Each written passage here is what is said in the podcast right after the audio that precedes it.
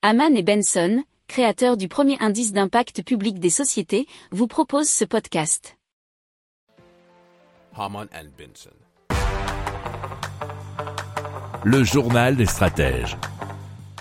Allez, c'est Live qui a inauguré sa première plateforme flottante capable de produire de l'hydrogène en pleine mer. Elle a été insérée dans une robuste barge circulaire et le dispositif consiste à pomper de l'eau, à la désaliniser, à la purifier et en séparer les éléments grâce à un électrolyseur, puis donc à en récolter l'hydrogène, nous dit 20minutes.fr.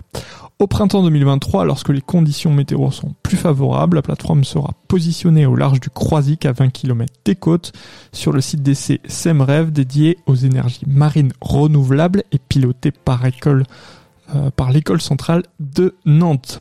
Alors se trouve déjà là-bas depuis 4 ans une éolienne flottante, c'est la seule de France qui s'appelle Flottgen. Flottgen, faut voir.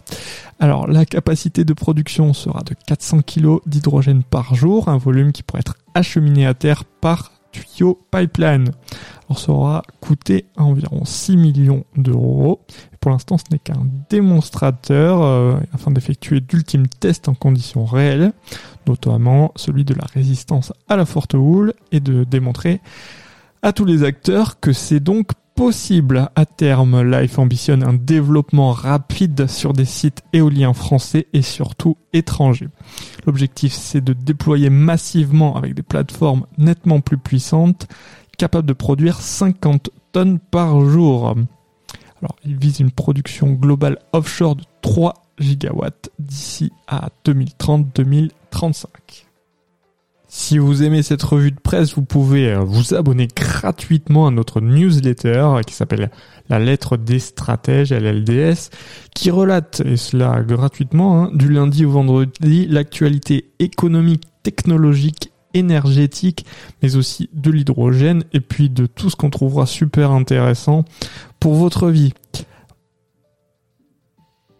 Pour approfondir ces sujets, abonnez-vous à la newsletter de Haman et Benson et écoutez nos autres podcasts que vous retrouverez dans les notes de l'émission ou sur notre site internet.